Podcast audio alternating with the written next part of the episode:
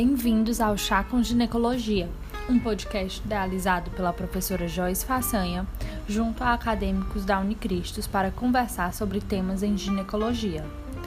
Meu nome é Laís Borges e hoje vamos falar sobre dispositivos intrauterinos.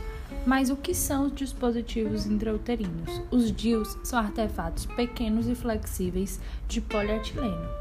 Eles vão ser separados em DIU hormonal, sendo o Kailina e o Mirena, e DIU não hormonal, principalmente o DIU de cobre. E como eles vão agir? Eles vão interferir nas etapas que vão preceder a fertilização.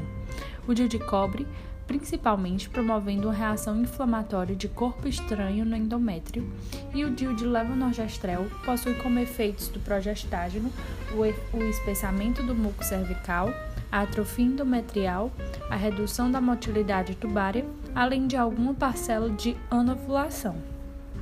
E quanto ao uso, quando que pode ser inserido? Antes da inserção, é necessário ter a certeza de que a mulher não está grávida, inserir no período menstrual ou após algum teste de gravidez. Em casos de pós-parto, até 48 horas do parto ou após 4 a 6 semanas. Em caso de aborto, pode-se colocar imediatamente após a curetagem ou aguardar a menstruação subsequente. Há necessidade de algum exame antes da inserção? A resposta é não.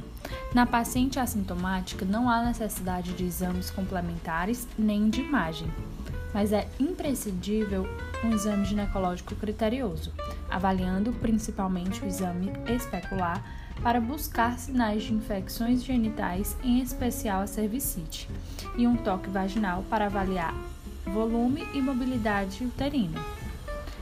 E o procedimento, como que pode ser feito? Ele pode ser feito com ou sem anestesia. Mas como assim sem anestesia? Sim, inclusive é indicada inserção quando a mulher encontra-se no período menstrual, pois além de afastar a gestação, parece ter menor resistência do orifício cervical interno, ou seja, ele vai estar mais aberto. Vale a gente lembrar que até o sétimo dia do ciclo menstrual pode ser feito esse procedimento. E quando nós podemos indicar um DIU? Para qualquer mulher que esteja procurando um método contraceptivo de confiança, reversível e de longo prazo as mulheres que têm contraindicação ao estrógeno ou mulheres que amamentam podem ser boas candidatas para o uso de DIUs. O DIU de cobre.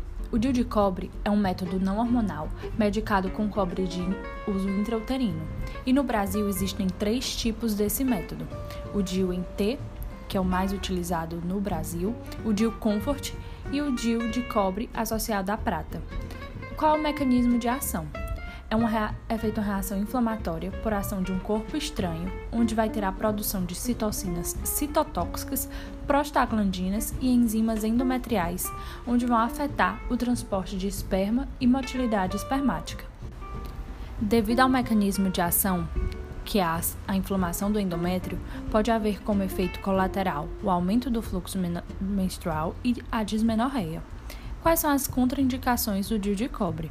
A gravidez ou sepse puerperal, DIP, cervicite mucopurulenta, câncer cervical ou endometrial, sangramento uterino anormal não diagnosticado, a malformação uterina e a distorção da cavidade, que é o mioma. Agora falando um pouco sobre o DIU hormonal com levonorgestrel, que pode ser tanto Mirena quanto Kailina. Qual é a diferença entre eles? Basicamente, é a quantidade de hormônio que é liberada, o tamanho e as indicações. Onde o Kailina tem um menor tamanho, uma dosagem menor de progesterona e menos efeitos sistêmicos. Tem a validade de 5 anos, vai ter a diminuição de volume menstrual e da dismenorreia. Ele possui um anel de prata que pode ser visto no raio-x e ele é utilizado apenas para contracepção.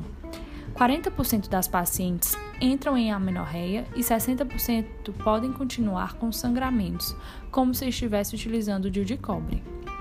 Já o Mirena, ele tem uma dosagem maior de progesterona, onde pode haver mais efeitos sistêmicos, também tem a validade de 5 anos e vai ter a diminuição do volume menstrual e da dismenorreia. Ele não vai possuir o anel de prata e ele é utilizado para contracepção, menorragia idiopática, proteção da hiperplasia endometrial durante a terapia de reposição estrogênica. Qual o mecanismo de ação tanto do Mirena quanto do Kailina? É, além do efeito inflamatório associado à presença do corpo estranho, vai haver um espessamento do muco cervical, o qual vai diminuir a motilidade dos espermatozoides.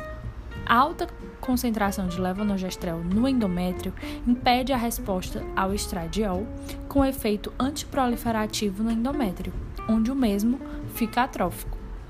E quais são as contraindicações do DIU de levonorgestrel? A gravidez, a sepse puerperal, DIP, cervicite mucopurulenta, câncer cervical ou endometrial, sangramento uterino anormal não diagnosticado, malformação uterina, câncer de mama, gravidez ectópica prévia. Principalmente esses dois últimos. Chegamos ao final de mais um podcast. Espero que tenham entendido e até o próximo.